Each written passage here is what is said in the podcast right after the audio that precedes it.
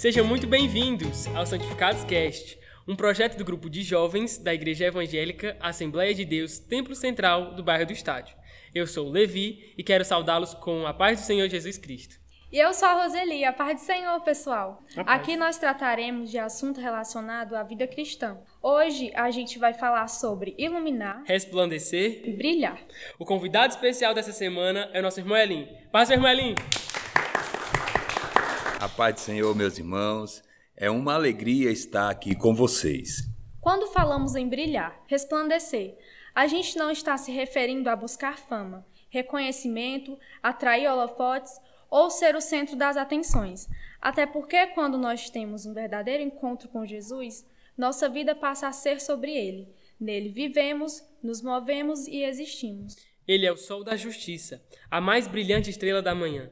A Ele glória, reconhecimento e louvor. Mas e se eu ainda não tive esse encontro verdadeiro? Como iluminar? De onde vem essa luz, irmão Eli? Mateus capítulo 4, versículo 16, vai nos mostrar que quando Jesus dá início ao seu ministério, ele vai encontrar um povo que estava em trevas. E isso nos mostra o estado daqueles que não tiveram um encontro com Jesus. Uhum. Dentro do contexto desse texto, é preciso arrepender-se, ouvir e obedecer à voz daquele que chama. Arrepender Bem, quando decidi seguir a Cristo, tive que abrir mão de muitas coisas, principalmente daquilo que parecia mais precioso, né? As coisas mais preciosas, as mais descoladas. Foi isso que eu fiz. Então, tudo aquilo que para mim era bom, mas para Deus ele me via meu estado era sujo ou em trevas, eu deixei e passei a segui-lo.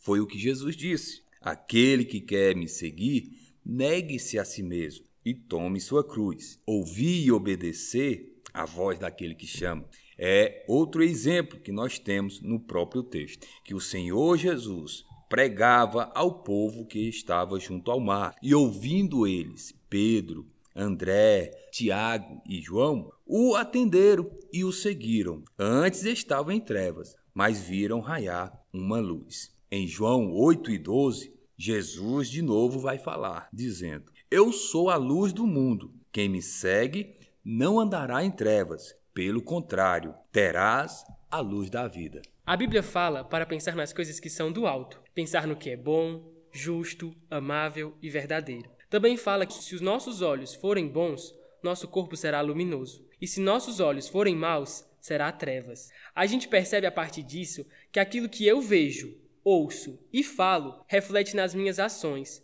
e, consequentemente, naquilo que os outros pensam sobre mim e sobre o tipo de cristianismo que eu tenho vivido. E muitos de nós não têm vergonha de assumidamente ver determinadas coisas, falar palavras torpes e alimentar pensamentos pecaminosos. Mas temos vergonha de expressar nossa fé. Não dá para ser meia luz, né, irmãinho? É bem verdade, irmão Levi. Não dá para ser meia luz. Lucas capítulo 8, versículo 16 vai nos dizer: Ninguém, depois de acender uma lamparina, a cobre com um vaso ou põe debaixo de uma cama. Pelo contrário, coloca num lugar em que ilumina bem, a fim de que os que estejam ou os que entram vejam a luz. Então, não tem como uma pessoa que diz que teve um encontro com Jesus e não ser transformado.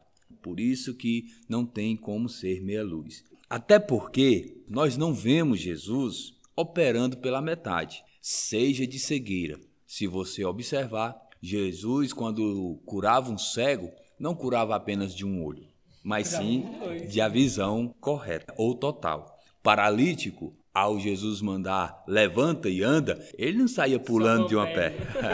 então, é o que? Por completo, câncer e pecado da mesma forma se é curado por Jesus, a obra é completa. João 8 e 36 vai nos dizer: Se o Filho vos libertar, vós serão verdadeiramente livres. Atos dos Apóstolos, é, capítulo 3, versículo 1, nós vamos ver um episódio muito interessante, glorioso, pois Pedro e João estavam se dirigindo ao templo para a oração, às três horas da tarde. E nós sabemos dessa história. Estava lá um coxo, um aleijado, que sempre estava na porta do templo a pedir esmola. Quando ele viu Pedro e João que ia entrar no templo, pediu que lhe desse uma esmola.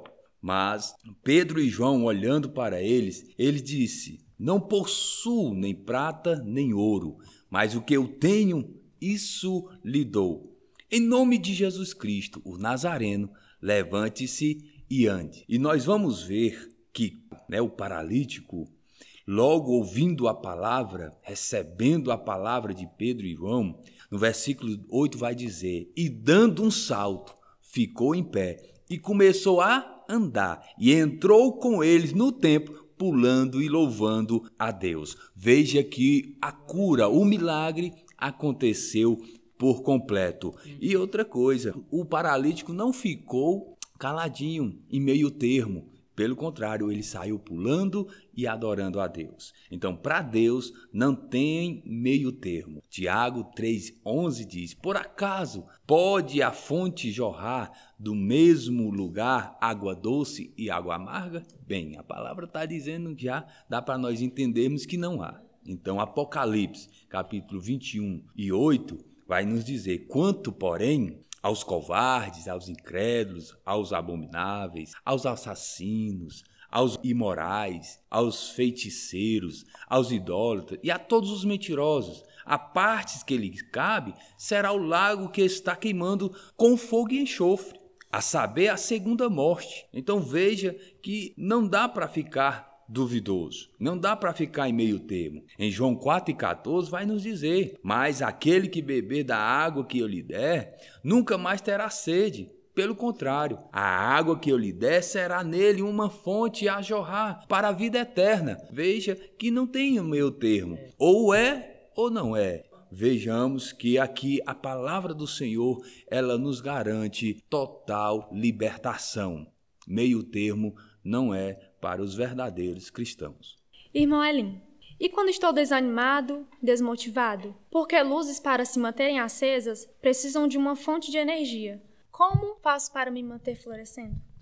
Muito bem, essa pergunta é boa. Em Mateus capítulo 11 e 28 vai nos dizer: Venham a mim todos que estáis cansados e sobrecarregados, e eu vos aliviarei, não é verdade? E ele diz: Tome sobre vós ou sobre vocês o meu jugo e aprendam de mim, porque sou manso e humilde de coração. E vocês acharão descanso para a sua alma. Podemos fazer aqui um paralelo sobre a luz que está apagando. Apagando falta de energia, de força. Nesse paralelo, nós podemos aqui dizer aquele que está cansado é porque está sem uma carga de energia para fazer continuar a andar. E Jesus chama justamente esses. Em João 15 e 5, ele diz: Eu sou a videira, vocês são os ramos. Quem permanece em mim e eu nele, esse dá muito fruto, porque sem mim vocês não podem fazer. Ou seja, aquele que se coloca a fazer as coisas do seu próprio prazer, sua própria força, vai chegar um ponto que ele aí o quê? Não conseguir, se cansar de tentar e não vai conseguir, porque aqui a palavra está dizendo: sem Cristo, a fonte de energia, nada podemos fazer. Apocalipse vai nos relatar algo glorioso, que vai dizer que naquela cidade, a Nova Jerusalém,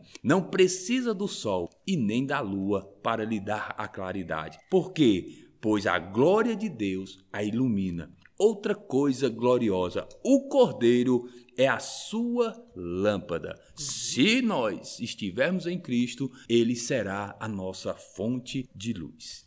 É isso aí, irmão Elim. Jesus disse: Vocês são a luz do mundo. A palavra de Deus nos encoraja a expressarmos nossa fé em Jesus Cristo. Existem trevas, somos luz. Uma luz, para ser eficiente, precisa iluminar. Resplandeça. Fique aí, vamos orar por você. Obrigado pela participação, irmão Elim. Que Deus continue abençoando você e a sua família. E eu peço que o irmão, por favor, ore por a gente. Glória a Deus. Que momento maravilhoso. Vamos orar. Querido Deus, maravilhoso Pai, Senhor, a ti seja honra, glória e toda adoração. Nesse momento, meu Senhor, queremos te pedir, Pai, venha falar poderosamente, tocar, alcançar aos necessitados, Pai, aqueles que estão, ó Deus, com o coração ferido, com aqueles que estão sem forças. Pai, aqueles que estão em trevas, tu és a luz do mundo. Senhor, aqueles que está em ti não andarão em trevas. Então, Senhor, que a tua luz resplandeça na vida de todos aqueles que estão a escutar esta mensagem. Que seja bênção e acrescido vitória na vida de cada um. Em nome de Jesus. Amém. Amém.